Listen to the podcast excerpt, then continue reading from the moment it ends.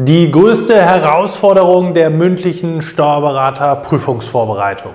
Die schriftliche Prüfung liegt nun einige Wochen zurück und so langsam sollte man auf jeden Fall im November wieder einsteigen mit der Vorbereitung auf die mündliche Prüfung. Und trotzdem tun sich extrem viele Prüflinge ganz besonders schwer, wieder an diesen Rhythmus reinzukommen. Die Motivation ist häufig im Keller. Was das konkret für Hintergründe hat und wie du dem effektiv begegnen kannst, das besprechen wir in dem heutigen Video. Viel Spaß dabei!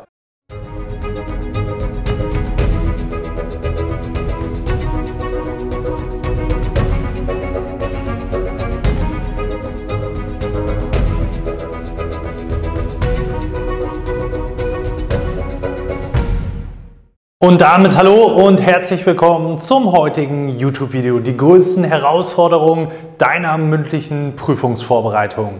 Mein Name ist Marlo Steinecke, ich bin selbst Steuerberater, Dozent und Geschäftsführer der ESA STB Examensvorbereitung GmbH. Dort helfen wir dir gemeinsam mit unserem Team durch unser individuelles und auch ganzheitliches Prüfungsvorbereitungskonzept dabei, dass auch du dein Steuerberaterexamen erfolgreich meistern kannst. Und dazu gehört natürlich auch die mündliche Steuerberaterprüfung, diese erfolgreich zu bestehen und damit natürlich auch die Vorbereitung darauf. Worauf kommt es an? Womit tun sich die Prüflinge einfach verdammt schwer? Das versuche ich dir jetzt mal mit diesem schönen Schaubild hier zu erläutern und näher zu bringen, denn das ist bei den meisten relativ gleich. Schauen wir mal auf den Verlauf. Wir haben hier sozusagen eine X- und Y-Achse, auf der X-Achse die Zeit, also hier die Prüfung im Oktober und dann kommen die Ergebnisse. Das ist natürlich immer individuell, je nach Steuerberaterkammer. Anfang Mitte Dezember geht es los und dann geht das bis Ende Januar rein. Gilt aber entsprechend gleich und dann haben wir die Motivationsachse, die Y-Achse wie motiviert bist du, dich auf die mündliche Prüfung vorzubereiten. Und wie wir sehen, das ist die schwarze Kurve hier, die geht definitiv nach unten. Womit hängt das sehr, sehr stark zusammen? Es ist so, dass du je länger die Prüfung zurück ist, da gibt es natürlich dann Strategien, das zu vermeiden, aber je länger die Prüfung zurück ist, desto pessimistischer wirst du sein, was dein eigenes Bestehen angeht. Das heißt, bis kurz vor den Ergebnissen wirst du dir die meisten sehr, sehr wahrscheinlich einreden, dass du eh überhaupt gar keine Chance hast, diese Prüfung bestanden zu haben. Warum ist das so? Mit der Zeit, du bekommst natürlich gerade in den ersten Wochen gewisse Informationen. Entweder suchst du aktiv danach Austausch mit dem Arbeitskollegen, den Arbeitskollegen insgesamt oder dem Chef oder anderen Prüflingen, mit denen du dich vorbereitet hast, wie ist es gelaufen und so weiter und so fort. Und dann wirst du sozusagen mit der Zeit, auch wenn du über die Prüfung nachdenkst, immer mehr Sachen werden dir auffallen, einfallen, das hast du vergessen, das hast du nicht richtig gemacht. Und die Fehler, die nicht richtig gelösten, vermeintlich nicht richtig gelösten Punkte sind in deiner eigenen Wahrnehmung so groß oder die werden immer weiter aufgebläht, dass du irgendwann glaubst, okay, bis zu den Ergebnissen, das war eh nichts und es lohnt sich alles nicht. Und mit fortschreitender Zeit wird dieses, dieser Effekt eben immer, immer stärker. Deswegen musst du natürlich dagegen steuern. Da gibt es, wie gesagt, Möglichkeiten, aber wir setzen das jetzt mal voraus. Das heißt, deine Motivation leidet darunter, dass du selber halt nicht zutraust, dass die Prüfung, die schriftliche, erfolgreich gewesen ist.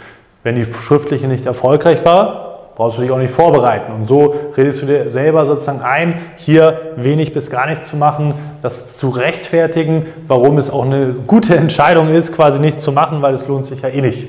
Und dann will man auf der einen Seite, setzt aber nicht so richtig um und das ist so, eine, äh, so ein Negativ-Kreislauf, so eine Teufelsspirale, wie man so schön sagt. Ähm, weil man sich das immer schlechter redet, weniger macht, dadurch noch frustrierter ist und das nimmt halt mit äh, Laufe, im Laufe der Zeit immer weiter zu. Und was ist jetzt das Problem? Wenn du verstehst, wie du selber funktionierst, wenn du dich damit schon intensiver beschäftigt haben solltest, dann haben wir zwei Faktoren. Einmal die Motivation, etwas zu tun, das heißt dein innerer externer Antrieb, je nachdem, was die Faktoren sind, also extrinsisch oder intrinsische Motivation, wo es darum geht, wie sehr willst du die Tätigkeiten wirklich tun, um dein Ziel zu erreichen. Das heißt, wie viel Bock hast du letztendlich darauf zu lernen, weil du sagst, ja, ich will Steuerberater werden, ich will das Ziel erreichen, ich mache die notwendigen Dinge dafür. Und der andere Faktor ist natürlich Disziplin. Und Disziplin bedeutet letztendlich, dass du Dinge tust, die notwendig sind, von denen du überzeugt bist, also oberflächlich gesprochen die Lernzeiten einzuhalten. Und die Disziplin musst du aufbringen, wenn es dir sozusagen schwerfällt. Bedeutet, je tiefer die Motivation sinkt, desto mehr Disziplin brauchst du letztendlich, um trotzdem die notwendigen Handlungen in Form der Lernzeiten zu investieren, also dich vorzubereiten, weil du sozusagen immer weniger dran glaubst, weniger motiviert bist und deswegen du dich immer mehr kraftanstrengungstechnisch, also du brauchst immer mehr Willenskraft letztendlich durch die Disziplin, die Dinge trotzdem umzusetzen, auch wenn du irgendwann sagst, ich habe eh nicht bestanden, ich mache trotzdem meinen Plan, meine Lernzeiten, wenn du welche hast, versteht sich von selbst, dann das sozusagen umzusetzen. Das heißt, du befindest dich wenn die Motivation unter einen gewissen Grad sinkt, und das ist mit der roten Linie hier sozusagen bildlich dargestellt, benötigst du Disziplin. Das heißt, sobald wir eben in diesem Bereich unter der roten Linie sind, brauchst du Disziplin, um die Lernzeiten einzuhalten. Das ist bei den meisten dann so, dass eben viele Lernzeiten nicht stattfinden, ausfallen, man sich nicht richtig vorbereitet, den allerwertesten, wie man so schön sagt, nicht hochbekommt, bis die Ergebnisse dann da sind und man weiß, oh, ich habe bestanden vier, fünf, zwei Wochen noch Zeit und dann kommt man ins Handeln. Dass das der, dem Anspruch der Prüfung nicht gerecht wird und viele dadurch natürlich auf die Nase fallen, ist klar, das versteht sich von selbst und trotzdem kriegen sie es nicht hin. Und das sind eben zwei Faktoren. Du kannst natürlich einerseits die Motivation steuern, das heißt, indem man natürlich gewisse Dinge implementiert, wo man sicher sein kann, okay, ich habe die Motivation oder ich baue die Motivation auf. Du kannst an der Disziplin arbeiten und dazwischen gibt es sozusagen noch so ein Vakuum, wenn du Routine hast, wenn es für dich ganz normal ist. Und das ist eben wegen des Gaps, wenn jetzt, sage ich mal, hier der November ist, in diesen Wochen nach dem Examen bist du komplett aus den Lernroutinen raus. Und wenn du etwas routiniert machst, musst du nicht drüber nachdenken, du brauchst keine Willenskraft, das ist ein Automatismus.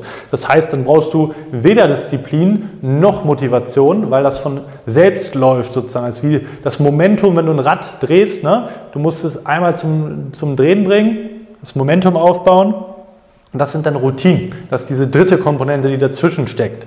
Und diese Faktoren kann man natürlich sehr, sehr gezielt steuern und daran arbeiten, daran ansetzen, aufzubauen, sich auf die richtigen Dinge zu fokussieren. Und dann spricht man davon, eben mit Leichtigkeit die Dinge umzusetzen. Man hinterfragt das nicht, man muss sich nicht endlos quälen, die Dinge umzusetzen, sondern man tut sie einfach, weil das für einen das ganz Natürliche ist, das Natürlichste der Welt, sozusagen seine Lernzeiten umzusetzen. Und da anzusetzen, das ist das, was dich in der mündlichen Prüfungsvorbereitung erfolgreich machen wird, weil das Zauberwort lautet hier wirklich Konstanz. Nur wenn du dich konstant vorbereitest, an den richtigen Themen arbeitest, auf die richtige Art und Weise, wirst du zu deinem Prüfungstermin definitiv ready sein, richtig gut ab ähm, ja, performen sozusagen in der Prüfung und dann natürlich auch mit Leichtigkeit bestehen, egal ob mit 4,5, 4,3, 3,5 oder auch 2,0.